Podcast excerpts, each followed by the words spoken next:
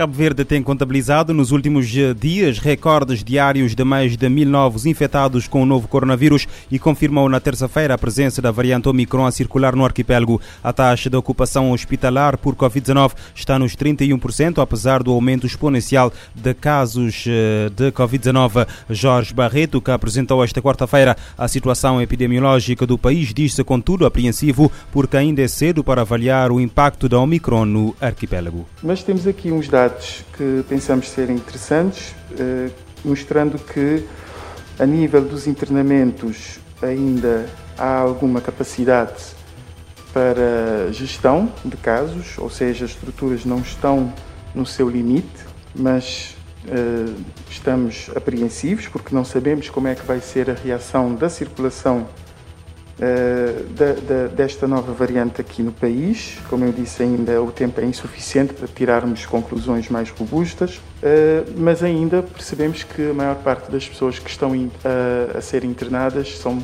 pessoas com 60 ou mais anos de idade.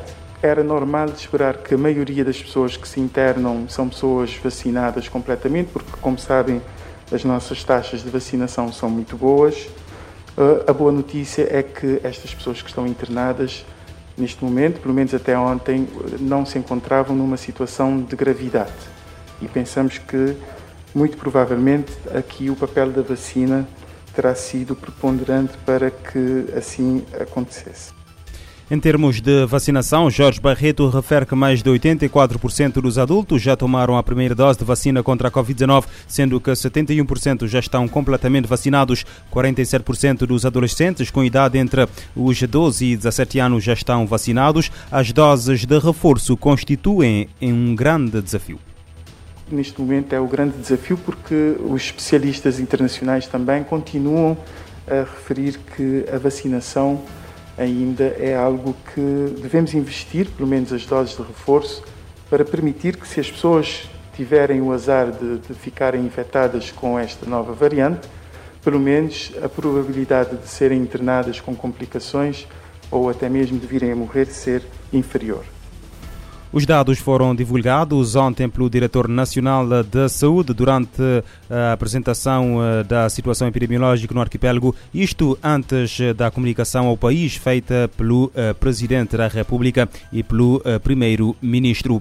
E o Ministro da Administração Interna refuta o suposto envolvimento na morte de um traficante quando era diretor da Polícia Judiciária e garante que não se demite a informação de que a Procuradoria-Geral da República está a investigar o suposto suposto envolvimento do ministro da Administração Interna, Paulo Rocha, na morte de um traficante que estava foragido em 2014, quando era diretor da Polícia Judiciária, marcou as discussões no Parlamento nesta quarta-feira. O PCV, na oposição, entende que o governante deu, eh, deve prestar todos os esclarecimentos, dada a gravidade do caso. Em declarações à Voz da América, o ministro Paulo Rocha refuta as acusações e afirma tratar-se de manobras bem montadas para manchar o seu bom nome da Polícia Judiciária e do próprio Estado. O titular da pasta da Administração Interna assegura que, para já, não aventa a possibilidade de se demitir, eh, porquanto, se o fizesse, seria uma forma de se dar ouvidos e promover calúnias e o assassinato eh, político das pessoas.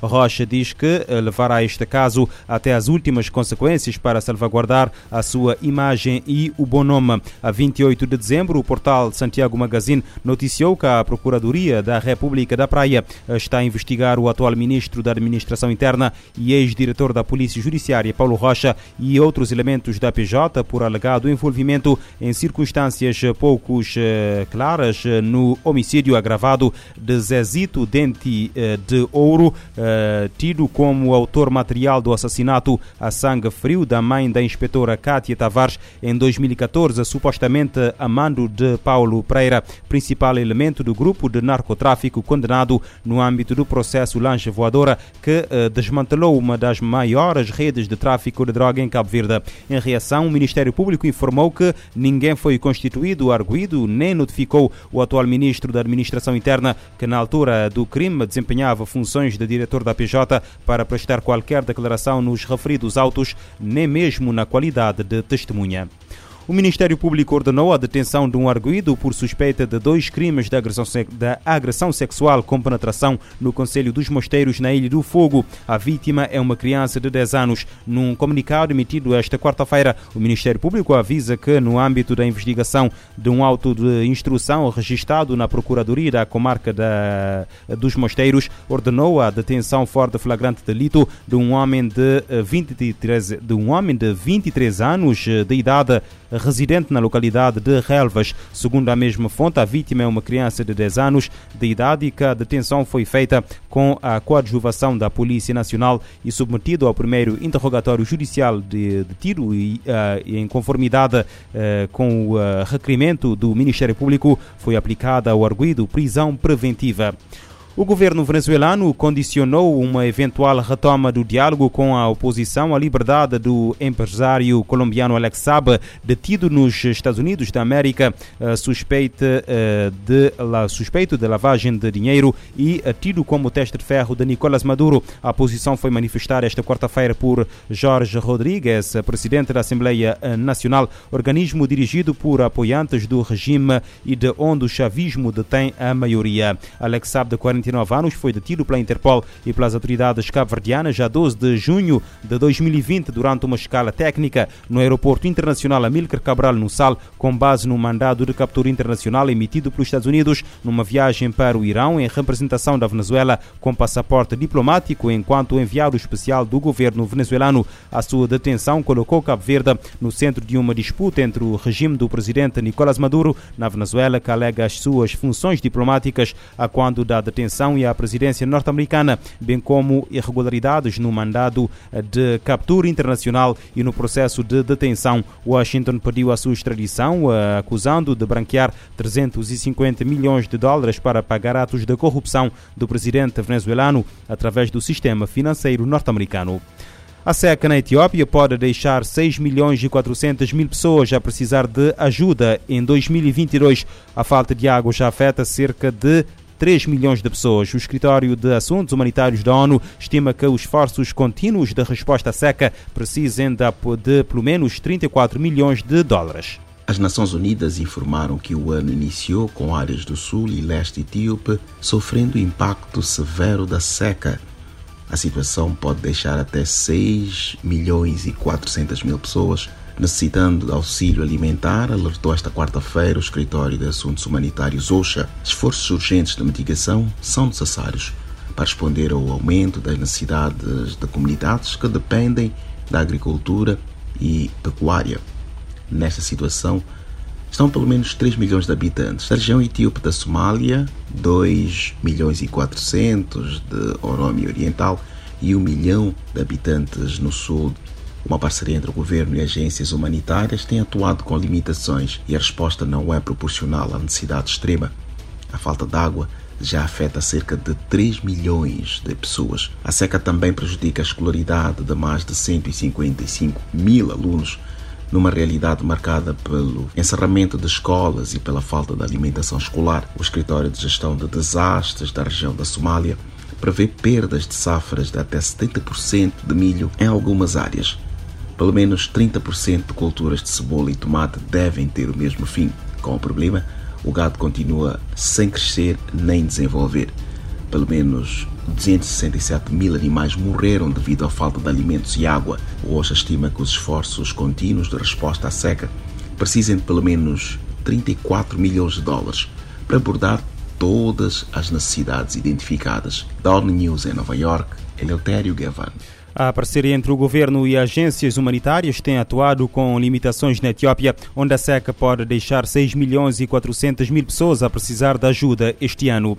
No Afeganistão, o inverno intenso e tempestades de neve dificultam operações humanitárias no terreno. O escritório da ONU para a coordenação de assuntos humanitários destaca que os voos de chegada e partida foram suspensos devido ao mau tempo. Os parceiros humanitários da ONU estão a correr contra o relógio para entregar ajuda e suprimentos.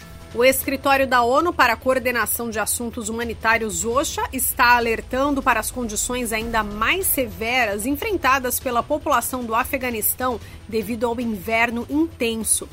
Nevascas e chuvas fortes já causaram impactos em várias áreas do país nos últimos dias, com a neve suspendendo voos de chegadas e de partidas no aeroporto da capital Cabul. Segundo o OSHA, a previsão dos serviços meteorológicos é de mais neve e baixas temperaturas nos próximos dias. Com isso, os trabalhadores humanitários estão correndo contra o tempo para conseguir entregar ajuda essencial e itens básicos à população do Afeganistão. No mês de dezembro, cerca de 7 milhões de pessoas foram beneficiadas com a entrega de assistência humanitária e de comida por todo o país.